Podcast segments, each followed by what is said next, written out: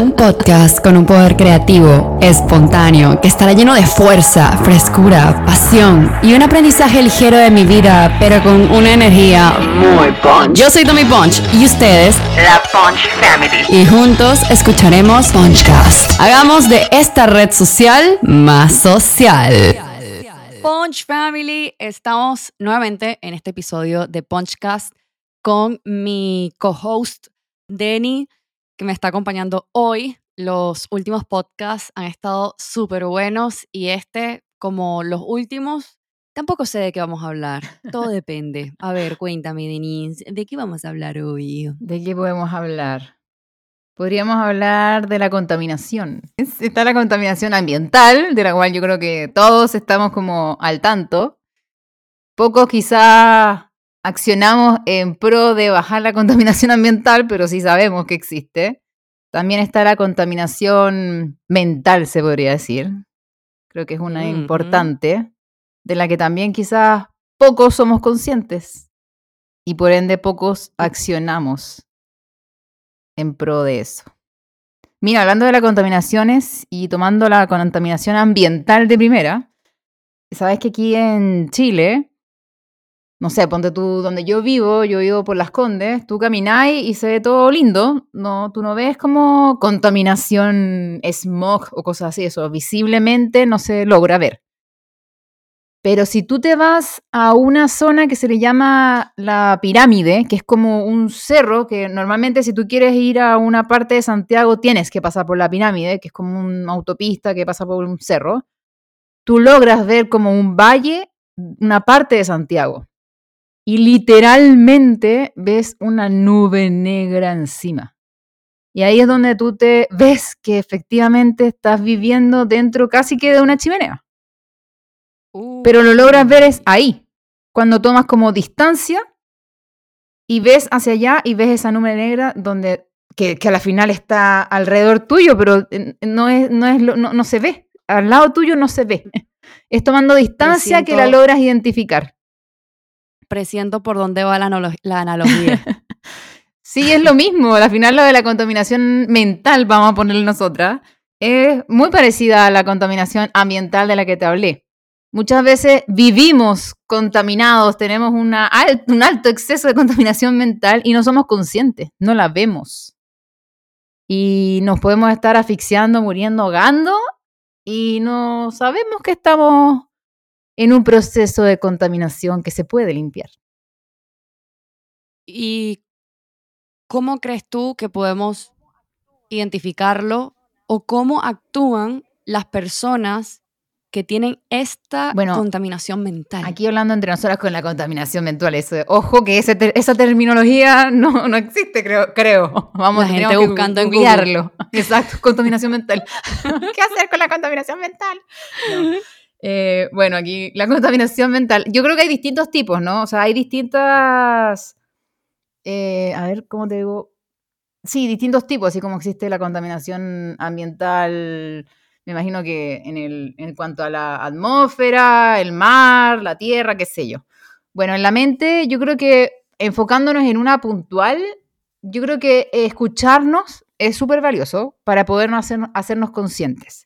Y hay algunas frases o palabras claves que nos pueden eh, indicar que podría existir algo así.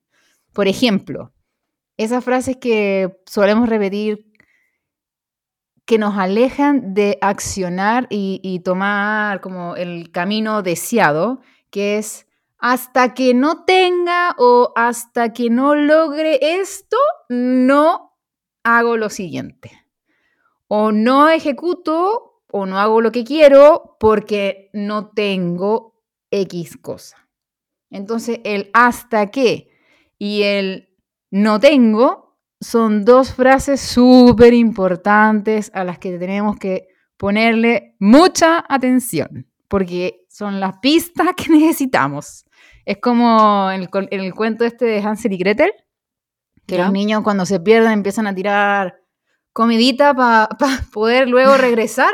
Claro. Bueno, eso hasta que y el, el no tengo también. Son como esas pistas, esa comida que vamos regando que nos pueden ayudar a regresar a, a la parte más pura nuestra, porque el hasta qué y el y el, ¿cuál fue la otra? Ya se me olvidó. ah, el hasta qué o el no tengo, ¿ya? Son limitaciones que nos fuimos poniendo nosotros y lo más seguro es que nos las pusimos de la infancia por alguna situación que vivimos y que no, no forma parte nuestra. O sea, nosotros no, nacemos, por decirlo así, limpios y en el camino vamos tomando ciertas cosas, ciertas limitantes que nos vamos, que nos vamos como sumando a la vida y, y, más bien esta nos va limitando en vivir. O desde nuestra propia comparación hacia los demás. O sea, de nosotros mismos hacia los demás. Es decir, si tú vivieras en un mundo donde no existiera ninguna otra persona que está haciendo lo mismo que tú o está en el mismo campo que tú, y no pudieras tener ningún tipo de escenario donde tú te compares, ¿sería acaso más fácil accionar? Posiblemente, porque no te sentirías menos. Porque este, estas dos frases del hasta qué o, o el no tengo, no tengo algo para poder accionar o para poder ir por lo que quiero, también nacen del tema de no ser suficiente. O sea, el fondo o el trasfondo es la sensación de no soy suficiente todavía no soy suficiente. y al final es un engaño, exactamente, y es un engaño que también decimos, o sea, nos ponemos porque decimos hasta que o no tengo X, por eso no actúo, y lo voy a hacer supuestamente cuando tenga X. En realidad eso es un autoengaño porque si, la, si realmente está esa, esa sensación del no soy suficiente, hay un miedo también ahí. Entonces, hasta que no trabajemos ese miedo en realidad, no vamos a poder avanzar. Y muchas veces, muchas veces el miedo es al rechazo o el miedo es al que no me miren, no me tomen en cuenta.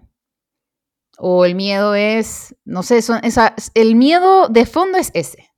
Me da miedo que me rechacen o que no me miren o que no me valoren. Hoy estaba escuchando a una chica que hizo un en vivo y estaba hablando sobre salir de la zona de confort. Y este es uno de mis temas preferidos porque yo particularmente soy una persona que ha tenido que salir múltiples veces de la zona de confort y creo que tú también. Y yo creo que las personas que nos escuchan también. Y ella decía, muchas veces no vamos a necesitar a ese mentor, muchas veces no vamos a necesitar ese libro, muchas veces no vamos a necesitar ese certificado, muchas veces no vamos a necesitar ese profesor, pero el simple hecho de sentirte protegida, de sentirte avalada, de sentirte acompañada, te da mucha más seguridad para hacer ese paso. Y estamos hablando de que esta persona que está diciendo todo esto es una persona que tiene mucho conocimiento, es muy reconocida, y sin embargo ella estaba diciendo eso, tratando de ser vulnerable con su comunidad diciéndoles, hey, yo sé que no necesito hacer este curso, que cuesta muchísimo dinero. Yo sé que no necesito el certificado, pero con toda sinceridad me da miedo por a veces el síndrome del impostor y por cosas que mi mente empieza a generar que son emociones negativas y que hacen que yo me pare. Entonces, si conseguir este certificado va a hacer que yo pueda seguir avanzando, ¿por qué no hacerlo? Entonces, es como un respaldo. Totalmente. O sea, yo creo de que. Hecho, sí. Yo, yo creo que en la vida, así como cuando somos bebés necesitamos el respaldo de nuestros padres, creo que eso nunca va a cambiar. Yo no creo que nosotros nacimos para estar solos. Yo creo que nacimos para buscar compañía, para no ser dependientes ni tener codependencia, sino tener la interdependencia, que es la unión de las fuerzas de uno y el otro para poder seguir avanzando. Nosotros somos sociedad, nosotros nacimos para socializar también. Nosotros nacimos para acompañar el uno y el otro porque somos seres súper inteligentes a diferencia de otros animales, aunque incluso tú ves a los animales y también se comportan así, como manadas. O sea, tú no ves tampoco a los pájaros volando solos, o sea, siempre están juntos. Mm, todos los animales están siempre juntos. Nosotros estamos para estar juntos. Y a veces no estamos rodeadas de la mejor compañía. El hecho de que unas personas estén contigo y estén presentes no quiere decir que realmente te estén acompañando. y también, ojo, que no solo es compañía, sino es, ve si esa compañía te suma o te resta.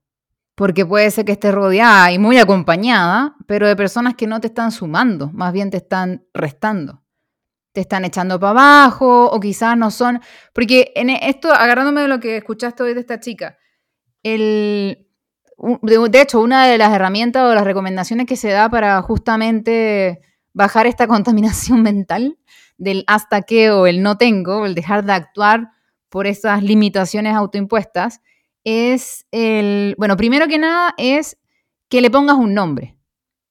Porque dentro de, dentro de nosotras existen dos, por decirlo así, personalidades. La positiva, entre comillas, y la, la no tan positiva, la negativa la que nos ayuda a echar para arriba y la que nos baja. Entonces, Los típicos angelitos y diablitos encima del hombro. Exactamente, literal. Entonces es súper bueno que le pongas el nombre. Yo le puse así mismo, diablito y angelito. Pero hay personas que le ponen otro nombre.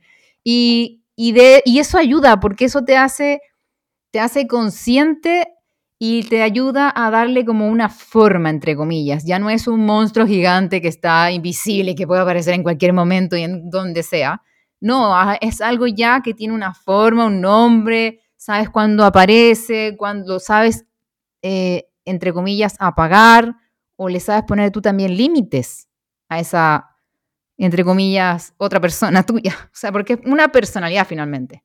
Entonces, eso es súper importante porque hay veces que estamos muy acostumbrados a convivir más con ese diablito que con el angelito. Entonces, lo primero es hacerte consciente qué porcentaje de tu día compartes con tu angelito y qué porcentaje de tu día compartes con tu diablito interno, porque muchas veces los que más látigo en la espalda nos damos somos nosotros mismos, ni siquiera los demás, ¿ya? Entonces, eso es lo primero, hazte consciente de qué porcentaje de tu día tú estás en tu modo angelito o en tu modo diablito, ponle el nombre que quieras, ¿ya? Y luego de eso, lo otro importante es que justamente busques compañía que te sume. ¿Para qué? Para dos cosas.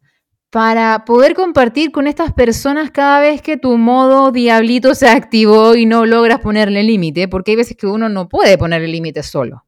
Entonces tú te recargas con el otro y el otro quizá le decís, mira, dile a tu diablito que si no se, no se controla voy a ir yo a ponerle, voy a ir yo a ponerle los límites.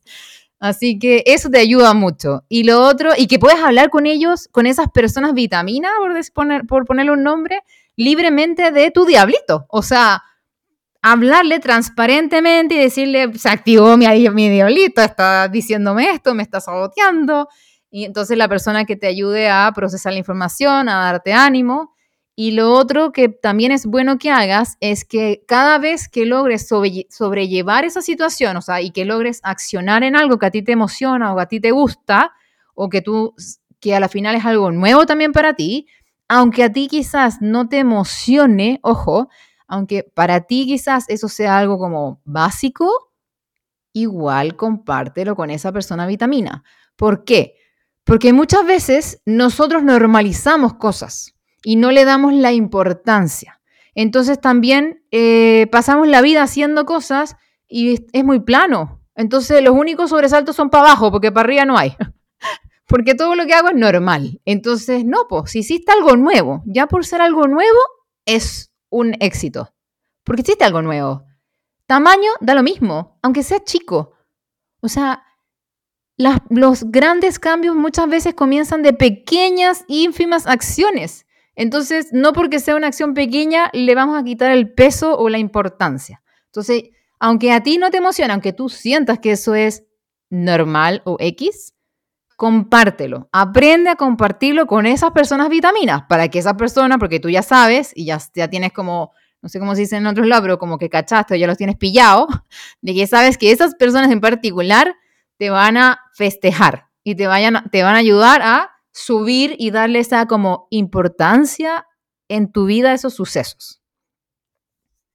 Otra cosa que se me ocurre como para que ellas, las personas que nos están escuchando, puedan hacerse más conscientes de las frases que te dice tu diablito y angelito, es que coloquen lo que quieren lograr, un objetivo en específico, y lo vas a colocar arriba y vas a partir la hoja en el medio por la mitad y vas a colocar de un lado el angelito y del otro lado el diablito y vas a escribir 50 o 100 cosas que tu angelito dice con respecto a lograr ese objetivo y 100 cosas o 50 cosas que tu diablito dice con lograr ese objetivo.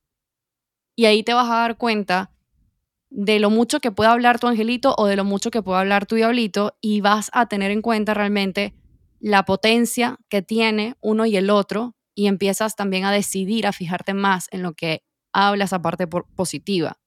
Y también algo que aprendí de la membresía de CEO Grammars, que obviamente esto es parte de lo que sigue después de CEO Gran Desafío, que ahí tienen luego ya disponible el acceso a la membresía siempre y cuando ustedes quieran participar.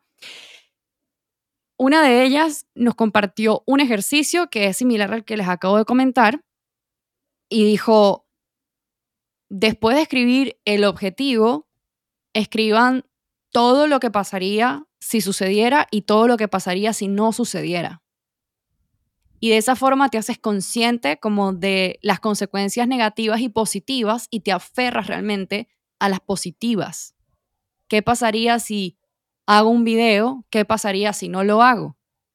¿Qué pasaría si empiezo a crear contenido en redes sociales? ¿Qué pasaría si no lo hago? A ver, ¿Qué pasaría si me atrevo por fin a crear mi marca personal, a crear contenido? Bueno, voy a empezar a tener una comunidad que nunca tuve, que nunca sentí. Voy a empezar a acercarme a personas afines a mí.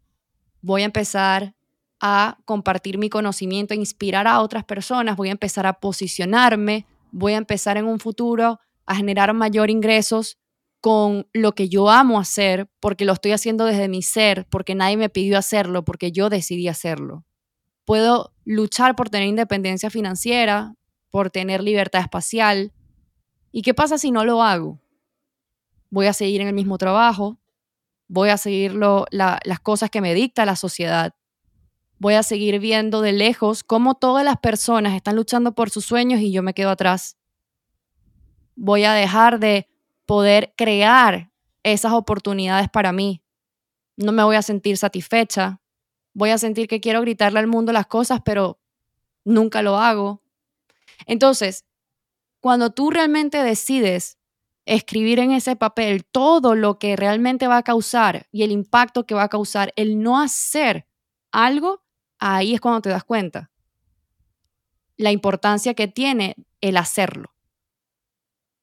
Y otra cosa, yo dejé de ver la palabra acompañamiento de, desde ambos lugares, desde el negativo y el positivo. Para mí, la palabra acompañamiento solo se la voy a dar desde el ángulo de positivo. Es decir, si alguien está conmigo y es negativa esa, esa persona, es imposible que yo diga, esa persona me está acompañando. Porque para mí una persona que es positiva, y no quiere decir que no me haga críticas, porque existen críticas constructivas y otras que son críticas para hacer daño. Destructivas. Exacto. Entonces, yo cuando reconozco que tengo compañía positiva, es mi acompañante, porque desde una forma metafórica me está sosteniendo mi mano, aunque así no la sostenga. Y hay algo muy importante, es saber qué tan hater eres tú, no solo contigo, sino con los demás. Hace muchos años hablaba con una chica que tiene una marca personal y ella solía hablarme mucho de los demás, pero de una forma despectiva. Y un día yo coloco una foto que estaba yo en la playa y ella me, me dice, Tamara, eh, necesito comentarte algo, pero espero que no te, no te lo tomes mal. Pero es que esa foto que tú colocaste en la playa, tus rodillas se ven demasiado negras. Se ven demasiado oscuras, se ven demasiado negras. Y yo me quedé escuchándola, la miré y le dije, mira, yo subí esa foto, primero ni siquiera había notado mis rodillas. Segundo, no me importa las rodillas. Sé que no soy la única que debe tener. Y, yo creo que nadie notó las rodillas, solo ella. Yo le dije, mm, seguramente no soy la única que tiene las rodillas así. Cuando va a la playa, obviamente hay zonas que son más oscuras y cuando tú te paras, las rodillas obviamente, o sea, la rodilla no está estirada, amiga, la rodilla está, está apretada. Entonces le dije, mira, si tú dejaras de ver lo negativo de las intenciones positivas de las demás personas, tú dejarás de ver en algún momento todo lo que tú haces negativo. Porque ella solía ver de ella misma todo negativo. Y es una mujer preciosa, que te digo que no tiene nada que estar viendo en otros lados. O sea, ella es preciosa, inteligente, o sea, bellísima. Pero ella en ese momento era tan insegura que para empezar a desaparecer su inseguridad, entre comillas, hacía sentir insegura a las demás personas, pero probablemente fue porque muchas personas también, por quizás por su belleza, por su inteligencia, también querían hacerla sentir a ella insegura y ella quizás aprendió eso como mecanismo de defensa. Exacto. Y cuando yo le comenté eso, ella de verdad me miró y me dijo que sí, que tenía razón, que lo iba a intentar hacer, que no lo había visto de esa forma. Y bueno, yo no, tampoco me voy a acreditar todo, pero sí siento que con el tiempo, quizás, y los años, ella fue cambiando muchísimo más, se fue atreviendo a exponerse más, a hablar más, e incluso sus discursos ahora son más desde la aceptación, entonces, yo siento que realmente tenemos que empezar a, mm, dejar de ver tanta negatividad alrededor para empezar a aceptarte. al principio no tiene mucho sentido porque ¿qué, ¿qué, va a tener sentido o qué va a tener que ver los demás conmigo? Y tiene mucho que ver porque es tu mirada. Es que yo creo que así como el diablito y el angelito, el diablito te habla internamente cosas malas de ti también está hacia afuera, o sea, también puede estar activándose para hablar mal de los otros. Entonces, no solamente es identificar ese diablito y ese angelito es cuando te estás hablando con, o sea, de ti, sino también de los otros. Exacto. Yo creo que es conversación interna y externa, por decirlo así. Exacto.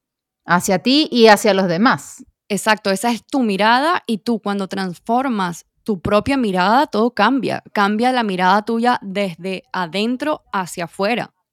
Todo cambia para ti. Incluso las oportunidades no las sigues viendo desde el autosaboteo. Es decir, está bien tener un poco de malicia porque sabemos que hay gente muy maliciosa en la vida y hay que tener intuición y la intuición no tiene nada que ver con cómo tú miras el mundo. Se trata de tú sentir en el momento las cosas.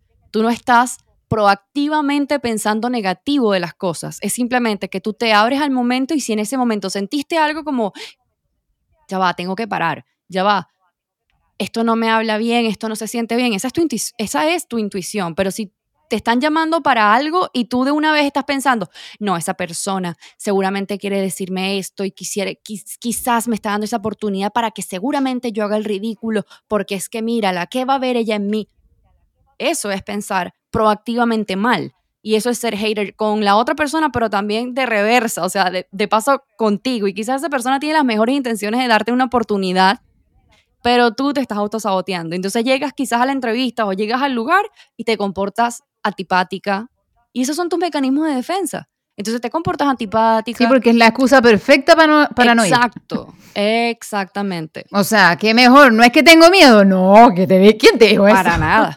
es que el otro me quiere, quiere, me quiere hacer y por eso yo no voy, no, ni que qué, o sea, esa es una oportunidad buenísima, pero yo no creo, eso en las cosas así no se dan de repente. Yo no, yo no trabajé para eso, eso se dio de repente, eso no sale solo. Y uno como que, ¿cómo sabes que no trabajaste para eso? O sea, todo lo que tú has hecho te ha encaminado para quizás tener esa oportunidad. O sea, las cosas tampoco, o sea, sí existe un poco la suerte, pero también existe, o sea, el mérito. O sea, tú también estás haciendo las cosas para que sucedan. Y la causalidad, porque todo pasa por un, por algo, ¿no? O sea, no de gratis vas caminando y te topaste con una persona, quizás pasó, o sea, porque tenía que pasarte nomás, sin más, sin, sin ir más allá, es un personaje en tu vida que se te está poniendo, una situación que se te está poniendo para que se te abran ciertas puertas, porque es lo que tú tienes que transitar en la vida. Exactamente. El tema... O sea, te cuento, mira, dándote un ejemplo, cuando yo llegué a Chile, hace ocho años ya, eh, yo llegué con la mentalidad de emprender, porque es lo que normalmente he hecho en mi vida. Desde los 20 años que trabajo, ya sea con familia o negocio propio, nunca había estado trabajando como para otra empresa, para otra persona, ¿ya? Y yo llegué con la misma mentalidad, o sea, no vine a buscar trabajo como tal, vine es a hacer lo mío. Entonces yo llego y bueno, lo primero que fui a hacer fue buscar una línea de teléfono, porque necesitaba un teléfono, o sea, más que un teléfono, una línea. Entonces fui al mall y, agarro y pregunto por una línea de teléfono y la chica que me atiende me dice, sí, sin, sin problema, pero necesitamos que me dé la cuenta corriente del banco, ¿no? Y yo no, no, tengo, o sea, casi que me bajé del avión y me, vine para acá. no, es que para poder darte una línea de teléfono necesitamos una cuenta corriente. Y yo, ah, ok, entonces voy para el banco y vuelvo. Me fui para el banco. Llego al banco y le digo al chico, necesito una cuenta corriente, al que me atiende. Y el chico me dice, ya, perfecto. ¿Tienes contrato indefinido? Y yo, no sé, le dije, ¿qué es eso? Me dices un contrato en una empresa que no tiene final, o sea, como que tú entras, pero no te van a sacar en tantos meses, en tanto tiempo, sino que es indefinido, sin, sin fecha límite, ¿ya? Eh, no, no tengo. pero le dije, pero yo soy chilena, o sea, porque yo dije, nada, me escuchó el acento venezolano y me está poniendo como más trabas, ¿no? Me dice, no, no, no, es que esto es para chilenos o para extranjeros, para todos es por igual. Y yo no, no tengo. Entonces me dice, necesitas un, un contrato indefinido para poder tener una cuenta corriente. Y dije, bueno, nada, entonces tendré que ir a buscar un trabajo. Necesito un contrato indefinido. Y nada, yo dije, bueno, a buscar el contrato indefinido. Y entonces me puse en la labor de buscar el contrato indefinido. Y buscando, bueno, para hacerte breve la historia, empiezo a trabajar donde estoy trabajando actualmente. Ya tengo ocho años en la empresa. Y eh, en esta empresa aprendí muchísimo porque yo entré a trabajar, entré como ejecutiva, junior de hecho, siendo que yo venía de una gerencia en Venezuela, pero entré baja y yo sé, porque al final, siendo extranjero, tú entras y dices, adentro me hago el camino. O sea, adentro tengo que mostrar lo que soy y, la empresa, si me valora, me tendrá que ir subiendo. Y así fue, con el pasar del tiempo fui escalando. Hoy en la actualidad ya tengo como 3, 4 años de, que ocupo el cargo de la gerencia comercial y ventas. Y he aprendido un montón porque esta empresa tiene un montón de certificaciones, es muy estructurada, tiene procedimientos muy claros, maneja un equipo de ventas, cosa que no tenía antes. Entonces he aprendido también a compartir y, manejar equipos de venta. Entonces es otra historia. Finalmente yo tenía un bagaje, pero no era el mismo que fui eh, teniendo con esta nueva empresa. Y llegué aquí a raíz de que quería una línea de teléfono. ¿Cachai? Todo el camino que me trajo hasta acá. Y a veces uno dice, ¿y por qué pasan las cosas? Bueno, porque tenía que entrar aquí, tenía que tener este recorrido, tenía que experimentar todo esto para hoy estar también aquí haciendo otras cosas. Es parte de. Sí, qué locura. O sea, si no hubieses estado en esa empresa, wow, o sea, literalmente tendrías la mitad del conocimiento corporativo y gerencial que, que y una pregunta, ¿cómo, cómo has sido con tu, una, con una brutalidad de sinceridad, siendo brutalmente honesta, cómo ha sido tu perspectiva de un trabajo tan corporativo versus un trabajo creativo? ¿Cómo lo, cómo lo ves? O sea, ¿cuáles son esas primeras diferencias que tú ves en ambos campos? Mira, aunque la empresa donde trabajo ahorita como, como gerente es muy corporativa, eh, también es muy creativa. Nosotros vendemos productos, o sea, desarrollamos productos, no tenemos ni siquiera una lista de precio. O sea, no, no, no vendo productos como estándar, todo es un desarrollo, cada cliente es un mundo. Cada vez que te sientas con un cliente es una historia totalmente nueva porque el cliente quiere un producto específico, entonces el producto para él es X y el del otro será Y. Entonces no, es no está estandarizado. De hecho, o sea, entre comillas estandarizado. Está todo muy estandarizado, pero en, el proceso de la venta, no. Es todo muy, muy de desarrollo, de creatividad, de innovación.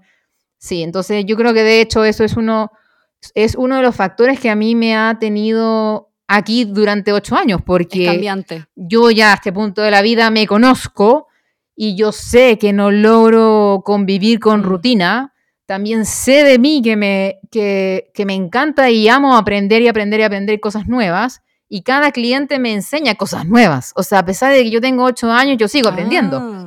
dentro de la misma empresa. Entonces, a la final, es un constante aprendizaje, es un constante desafío.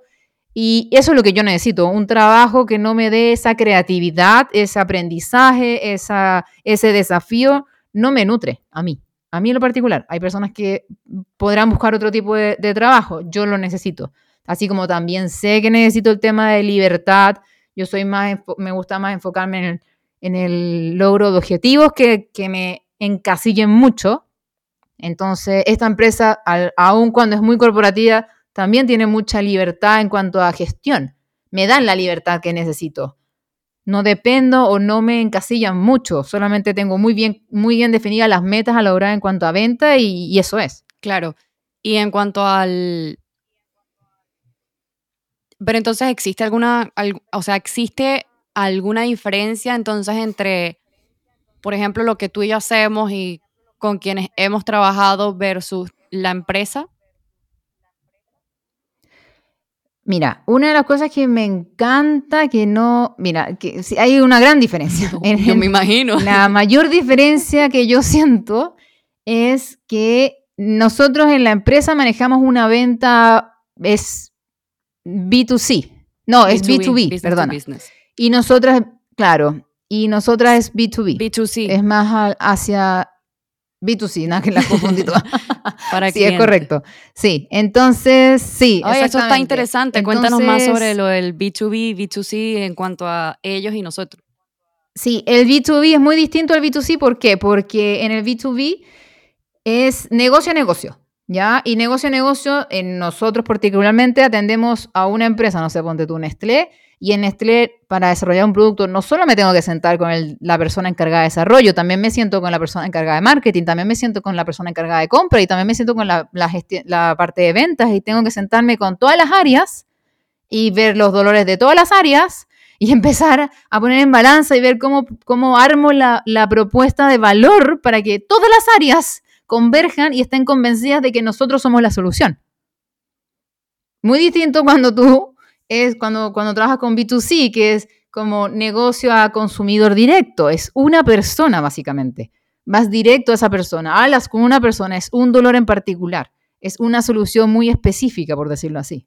Exacto. Entonces, es otra historia. También otra diferencia importante es que en donde yo trabajo, eh, la venta, como es más industrial aquí, por lo menos en cuanto a, a que las empresas tengan red y cosas así, no está tan implementado. Entonces, esto de prospectar a través de las redes sociales no es, no es algo que manejemos mucho, es más el equipo de venta prospectando directamente, o sea, ya sea visitando clientes, llamando por mail, o sea, es esa la labor. La nuestra es otra, es todo con publicidad o orgánico en redes sociales. Entonces, es distinta la forma de llegarle a los clientes. Sí, aquí también, como las empresas no solamente industriales, sino también, eh, por ejemplo, la, la del chiqui, que es de alimentos y consumibles, tampoco le llegan a las empresas de forma de redes sociales. O sea, le llegan literalmente por visitas y visitando a los clientes. Y es muy, es muy difícil hacerlo desde el punto de vista de redes sociales, no imposible, pero es más difícil, ¿no? Y casi que habría que construir un departamento completamente nuevo para poder desarrollar eso y bueno, al final ya tienen como ese estándar, ya lo tienen estandarizado el, el, tema del contacto y, el, y la visita hacia los clientes. Y estaba pensando en algo que me dijiste ahora sobre el tema de los retos, de sentirte desafiada. ¿Tú sientes que tú trabajas mejor bajo presión? Eh, sí, una vez, o sea, no era consciente. De hecho, hace, hace como un año atrás, en la empresa nos hicieron un test psicológico. Y eran varios tests en realidad. Cada uno medía distintas cosas. Y había uno, o sea, yo, ponte tú, era, no sé, imagínate que eran cinco tests. Entonces yo hice el primero, el segundo, de repente me tocó el tercero y estaba embalada haciendo el test, porque me habían puesto tiempo límite en responder una cantidad de preguntas, tenía que hacer cálculos, no sé qué, y era todo así demasiado estresante, pero estaba feliz. Y después sigo con el cuarto y ya X, quito, terminé. Y yo misma llegué y le escribo a la, a la chica de recursos humanos y le digo, ¿sabes qué? Me acabo de dar cuenta de algo. Y me dice, ¿qué? Yo creo que soy media masoquista y me gusta el estrés porque no es normal, no es normal la diferencia con la que respondí los test. O sea, en el test que me pusieron tiempo límite y era así como súper de cálculo y no sé qué, me, me, me encendí entera. Entonces, y que es demasiado la diferencia. Y me dijo, bueno, eso lo vamos a saber más adelante cuando tengamos los resultados. La respuesta a los test, el análisis, exacto.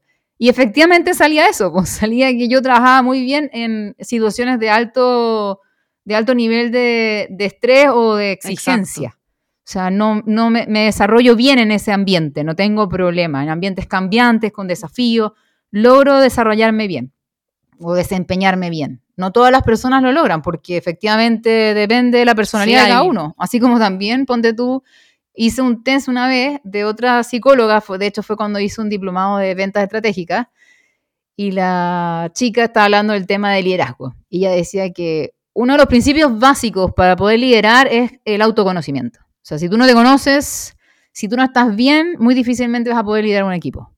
Y es verdad. Y entonces había un, un test que nos hizo para conocer cómo era nuestra personalidad, si éramos introvertidos o extrovertidos. Para mí, hasta ese momento, una persona introvertida era una persona tímida y una extrovertida era una persona súper social, cosa que está totalmente errada, porque resulta ser que el introvertido es una persona que necesita poco estímulo externo, mientras que el extrovertido es una persona que necesita mucho estímulo. Entonces, el introvertido, si bien necesita poco estímulo, puede ser muy social. Y el extrovertido, aun cuando necesita mucho, mucho estímulo externo, llámese que le están hablando, bulla, música, la televisión prendida, muchas cosas así como alrededor, esa persona puede ser muy tímida. Exacto. A nivel social, ¿ya? Entonces, yo cuando ella me explica eso, yo le dije, mira, ¿sabes qué? Yo siempre tenía una interrogante porque no entiendo. O sea, yo en mi vida, le digo, tengo como dos personalidades muy marcadas, son como muy antónimas, por decirlo así, muy opuestas. En mi trabajo soy súper social y súper enérgica porque me lo demanda y, lo hago bien, o sea, me gusta y lo hago bien. No estoy así como que lata o que estrés o que no sé qué, no. Estoy feliz, feliz y lo hago. Pero llega el fin de semana y no quiero ver a nadie, quiero estar en mi casa, así casi que no hacer nada y también soy feliz y lo amo. Yo soy igual. Entonces como que si, como si fueran los dos polos opuestos. Y ella me dice, bueno, mira, si es tan así, en tu resultado del test te va a salir el número cero. ¿Qué significa eso? Que tú puedes convivir con ambas realidades. Mm.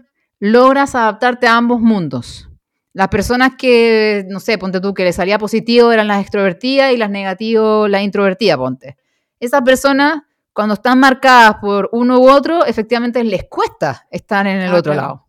Entonces la idea es que logres generar un ambiente de trabajo así, y a raíz de eso, y gracias también a la pandemia, que me permitió ese como paréntesis en mi vida de trabajar en casa mm. sola, después de muchos años de estar en la oficina, con el equipo de trabajo, no solo con mi equipo de ventas, sino que yo tengo que estar en constante contacto con las otras áreas, con finanzas, con producción, con, con todos. Entonces, siempre estaba muy rodeada de gente con mucho estímulo. En la pandemia bajó mucho eso. Y me di cuenta que también como que extrañaba eso, o sea, también lo necesitaba, porque cuando yo antes era independiente lo tenía, pero me había como alejado Claro. de eso y, y ambas realidades me gustaban, pero entonces ahí fue como que yo dije, ¿sabes qué? Necesito mezclar esas dos. Y hoy en día lo que hago es eso, yo voy tres veces a la semana un rato a la oficina y del resto dos días trato de quedarme en la casa trabajando aquí, me conecto si necesito por reuniones virtuales o cosas así. Y de esa forma tengo un mix dentro de la semana. Y termino menos también agotada. Mm. Porque antes me daba cuenta que de lunes a viernes manteniendo solo el modo extrovertido, era como que llegaba el fin de semana así como que, wow, cansadísima, Mm. drenada. Entonces hoy tengo un mix dentro de la semana. Y eso también me O ayuda. sea, people, conózcanse, vean si realmente son extrovertidos, introvertidos, tímidos o no, porque también elaborar un calendario o elaborar actividades dentro de la semana, creo que también te puede ayudar a tener tu mente en paz, incluso permanecer más creativo. Yo, Y estar a gusto. Es eso. O sea, al final, si tú eres introvertido y necesitas poco estímulo, entonces tenés que estar a gusto. Si estás en un ambiente rodeado de cosas con mucha bulla, vaya a estar mal. Y, el que está mal no está feliz, y el que no está feliz no es productivo, y el que no es productivo le va mal, y etcétera. Entonces, a la final es conocerte para eso, es para estar a gusto. literalmente, yo te hice esa pregunta porque justamente ayer en la reunión de la membresía, yo te digo que la membresía es excelente para sacarme tema para hablar. La membresía, yo me alimento de todo lo que hablamos allí. Así que si ustedes están buscando líneas de contenido, Una fuente de una fuente de inspiración. inspiración, ustedes se conectan en la membresía y de ahí hacemos todo. Entonces estábamos hablando, yo le digo siempre, cuando estamos en la membresía, siempre como negociamos cosas, o sea, como que ya vamos a conectarnos para esto o vamos a hacer este desafío y como que todo es grupal, todo en consenso, no es como soy yo la que decide las cosas, no, a mí me gusta no ser jefe, sino líder y también tratar como de hacer las cosas todas acompañadas. Entonces, cada vez que nosotras estamos como cayendo en esa toma de decisiones, yo digo, estamos en reunión de condominio. Entonces yo digo, bueno, reunión de condominio. Entonces todas nos ponemos como a opinar, ¿no? Entonces yo decía, bueno, a ver, ¿qué podemos, para ¿qué podemos hacer para incrementar la actividad aquí, allá, etcétera? Entonces al final terminé conociendo más a las CEOgrammers que están dentro de la membresía y muchas de ellas son como yo y como tú, que nos gusta la presión y que mientras más presión, más accionamos. Incluso una vez en la membresía, que al principio las chicas cuando están conociendo mi metodología de las tres A's, que consiste en afinidad, amistad y autoridad, les cuesta un poco el tema de afinidad. El de autoridad y amistad lo entienden perfectamente, pero el de afinidad les cuesta más. ¿Por qué? En resumidas cuentas, porque afinidad se trata mucho de ti. Y si tú no te conoces, más te va a costar. Entonces, pasaron dos clases y a la tercera me dicen muchas, todavía estoy trancada en afinidad porque hicimos un proyecto de afinidad. Entonces, estoy trancada en afinidad, estoy bloqueada, no se me ocurre nada, lo intenté, estoy confundida. Y dije, bueno, ¿saben qué?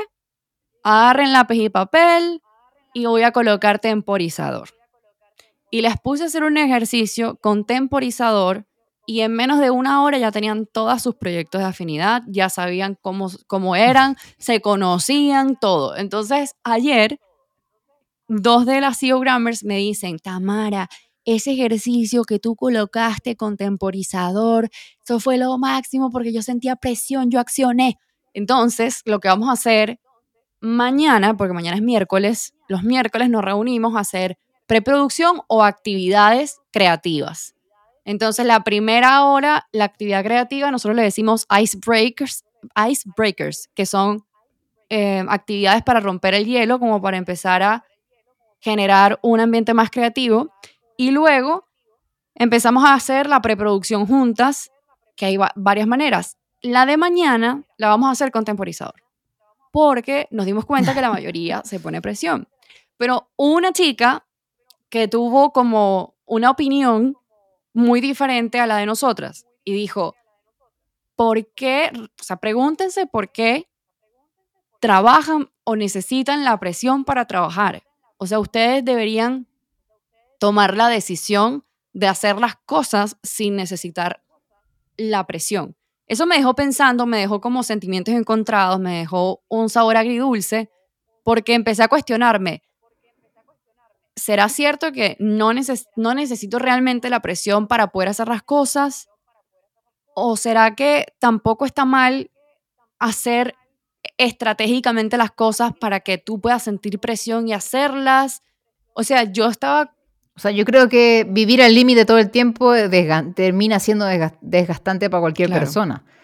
Eh, el tema este es de, yo creo que es como mezclar ambos mundos, porque cuando tú eres, cuando, cuando sobre todo si eres independiente o, a lo, en, donde, en donde te desempeñes, tienes que tener la disciplina, si no, no vas a lograr hacer nada, vas a depender de una presión externa o de algo que te esté presionando y quizás no tienes presión, porque quizás lo tienes todo en la vida y si no tienes ningún tipo de presión te vas a quedar dormida en los laureles.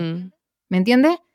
Ahí que se necesita es la disciplina. Yo por lo menos... Es lo único que te va a garantizar. Ahora, dado que tú sabes que te gusta el tema de la presión, también tú te puedes presionar poniéndote eh, tiempos límites en algún objetivo nuevo, en, crecer en algo, porque al final ya todo lo que implique salir de tu zona de confort te, presiona, o sea, te, saca de tu... Exacto, eso ya es una, entre comillas, una presión. Y ponerle tiempo también a eso también te ayuda. Entonces, si ya tú sabes que a ti te gusta un poco de presión en tu vida, ponte a, estudiar algo nuevo, que te saque de la zona de confort y ponte un tiempo límite y ya ahí tienes tu presión, por decirlo así, esa pequeña parte de tu vida que te enciende, por decirlo Exacto. así. Pero no todo puede depender de la presión. Efectivamente necesitas ser disciplinado. Hacer las cosas no por motivación, sino porque no porque quiero o porque sino porque debo hacerlo. Exacto. Yo hay veces que hay que hacerlo porque te conviene hacerlo. Exactamente. Como cuando por ejemplo, yo por lo menos era una que tuve toda mi vida hasta hace mm, seis años recién. Tengo seis años que logro entrenar rutinariamente en el gimnasio.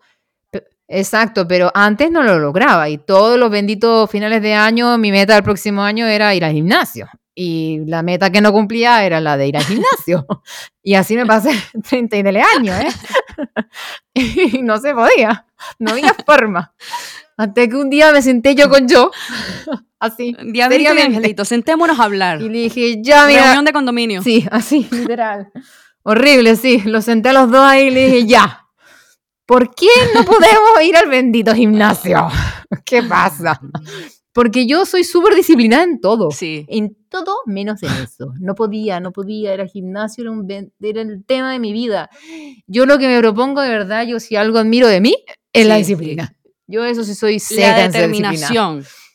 Que viene mucho con la disciplina. yo eso sí lo tengo muy determinada. o sea, que si dices algo, lo vas a hacer. O sea, como que.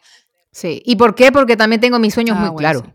Y la, yo creo que los sueños te alimentan la determinación. El que sueña y sueña en grande tiene una gran determinación. Porque no tener sueños, ¿cómo yo digo es difícil tener determinación? Mm. Porque es como muy vacío. ¿Qué, te impulsa? ¿Qué te motiva? ¿Qué te. Exacto. ¿Por qué hacerlo? Es, el para qué haces las cosas finalmente. No es lo que vas a, qué es lo que vas a hacer o cómo lo vas a hacer, es para qué lo haces. Eso es lo importante. Entonces, nada, pues yo ahí en mi reunión de condominio, yo, mi diablito y mi angelito, ahí con la lámpara linterna encima de ellos, tratando de sacar la información. ¿Por qué? detective. ¿Por qué? ¿Por qué no en podemos? una habitación oscura. Los dos sentados. Y apliqué una técnica súper infalible. La de los por qué. ¿Por qué no vamos al gimnasio? Y entonces sale uno y dice, porque no me gusta. Ah, mira tú. ¿Y por qué no te gusta? Porque me canso, me exigen, me duelen los músculos, no siento que estoy en confort, siento que estoy como, eh, como incómoda. Ya. ¿Y por qué tienes que ir al gimnasio? O sea, ¿por qué te tiene que gustar ir al gimnasio para ir? Y ahí fue donde jaque mate, fue como, mm, no, pues, en realidad no me tiene que, o sea, no necesariamente me tiene que gustar el gimnasio para tener que ir puedo ir o puedo hacer cosas que no me gustan, porque ya lo hago. O sea, mi trabajo me encanta, pero hay cosas en mi trabajo que no me gusta hacerla y las hago igual porque sé que me toca hacerlo y ya, y lo hago. Entonces, mm.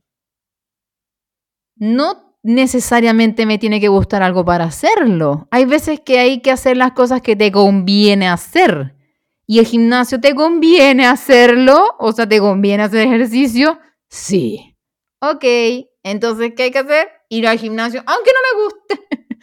y así fue, así, te juro que fue eso lo que me ayudó a entender y dar el, el paso y empecé a poder ir al gimnasio, aunque no me gustaba. Y lo otro que me ayudó mucho fue que cada vez que iba, iba así como súper desanimada, ahí apliqué la disciplina. Ya, o sea, ya no tenía la justificación de que porque no me gusta no lo hago. No, hay que hacerlo igual, me conviene hacerlo, lo voy a hacer.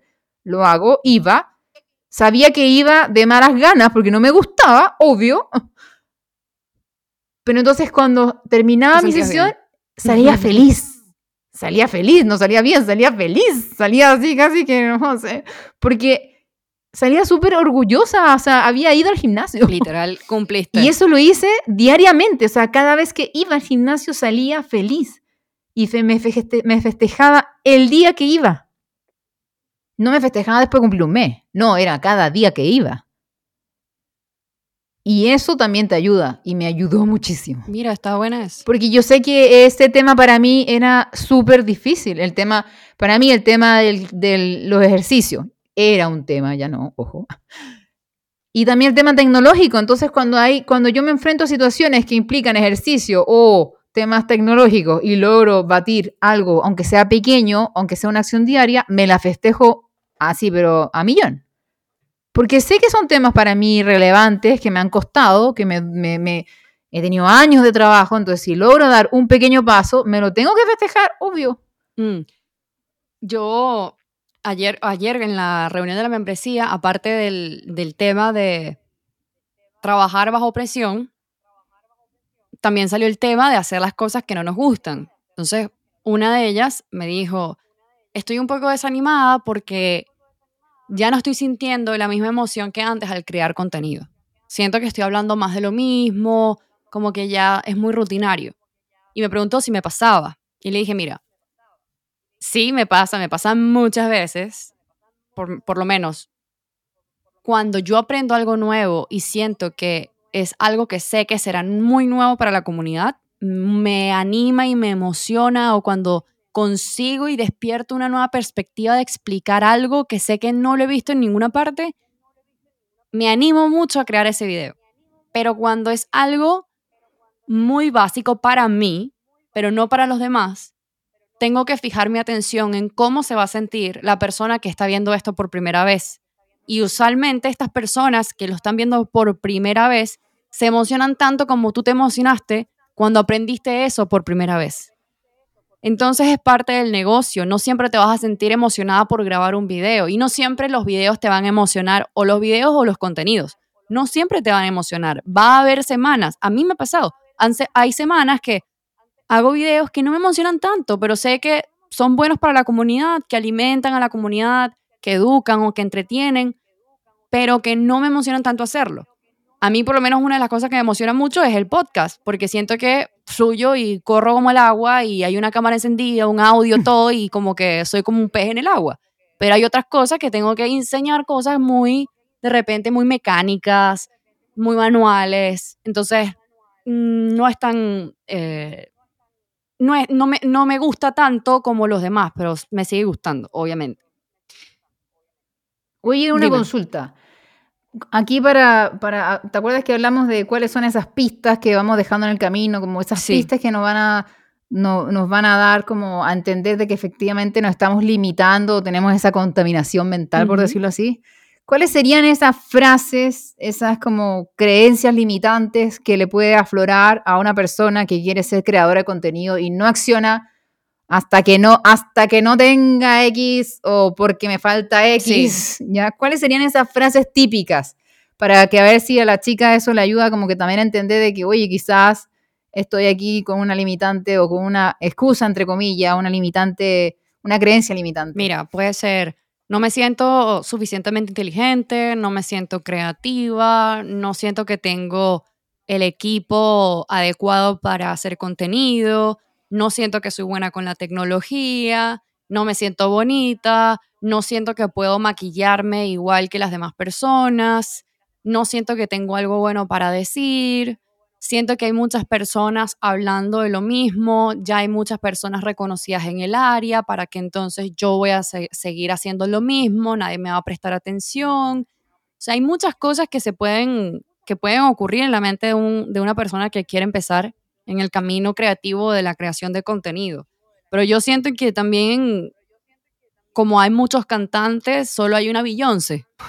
o sea, todas cantan, todas tienen tonalidades completamente diferentes. Imagínate tú si Michael Jackson hubiese dicho, ¿para qué voy a empezar a cantar si hay demasiados cantantes? O sea, Michael Jackson fue Michael Jackson históricamente, entonces tú estás a un solo post, a una sola acción que puede cambiar literalmente tu vida, porque te estás exponiendo al mundo. Michael Jackson pudo quedarse haciendo sus pasos de baile y cantando en la ducha y nunca mostrárselo al mundo y fallecer y que nadie lo hubiese conocido, pero imagínate, no estaríamos conociendo lo que él nos pudo aportar. O sea, la música cambia por completo tu manera de ver la vida, de sentirla. Entonces, lo mismo pasa contigo. Tú puedes no solo sentirte bien contigo, sino también sentirte bien porque estás haciendo sentir bien a las demás personas. No hay algo mejor que servir a los demás. Siento que es algo egoísta de nuestra parte venir al mundo y no exponer en lo que tú eres bueno o buena para que las demás, las demás personas se contagien de eso. O sea, siento que no hay... Y es, egoísta no solo con los demás, sino contigo, por sobre todas las cosas. Totalmente. Porque al final, si tú tienes como esa o sea, como ese esa inquietud o ese como anhelo de ser creadora de contenido, si te estás poniendo esas limitantes, te estás limitando tú a ser feliz porque es lo que tú quieres. Exactamente. Ya para ir terminando el podcast, había algo que se me, que se me había ido de, lo que te estaba comentando de la presión, y es que tienes que identificar si tú también eres una persona que se autoexige demasiado. Yo no sé cómo eres tú en ese sentido, pero yo eh, sufro mucho autoexigencia, o sea, me autoexijo demasiado. O sea, yo al contrario, yo siento que tengo literalmente metido en la cabeza siempre como mi lista de tareas que tengo que hacer. Entonces también se me puede salir, se me puede salir el tiro por la culata, marcarme más presión de lo normal o crear estrategias que generen más presión para mí, porque incluso puedo sufrir de ansiedad. Entonces más bien he tenido que crear estrategias donde incluso tengo que bajar la presión porque a tal punto es que yo me presiono. Entonces, a tal punto que imagínate ¿te acuerdas cuando estábamos grabando podcast o yo estaba grabando lo que sea y tenía yo semanas con un virus que yo ni cuenta me daba y yo me sentía todo mal y después, y pensando que lo estaba haciendo todo mal y pensando que no estaba dando el 100% y resulta que estaba dando más del 100% cuando me entero que tenía un virus que, o sea, e-, era complicado, es complicado. Y ahí me dio perspectiva, como, wow, ¿hasta qué punto soy yo capaz de exigirme? O sea, ¿hasta qué nivel soy capaz de exigirme? Entonces, eh, con esto termino diciéndoles a ustedes que no hay mejor herramienta que el autoconocimiento para saber cómo vas tú a trabajar y exponerte ante el mundo para poder lograr tus metas. Denny, ¿qué quieres decir para terminar este podcast? Bueno, yo creo que efectivamente el, autoconocimiento es vital y sobre todo aprender a escucharnos para detectar esas como frases que acabamos de mencionar porque al final son esas creencias limitantes las que nos roban el presente. Y la vida es hoy. O sea, si dejamos de vivir eso que queremos por esas creencias, estamos dejando de disfrutar y, de sentir lo que queremos sentir. Al máximo, total. Bueno, Ponchis, nos vemos entonces en el próximo episodio en todas las plataformas de Spotify, Apple Podcasts, Google Podcasts y si buscan en Google Punchcast con Tammy Punch, aquellas personas que no tengan ninguna de estas plataformas nos pueden igualmente escuchar vía web. Nos vemos en la próxima y no se olviden de... Hagamos de esta red social más social.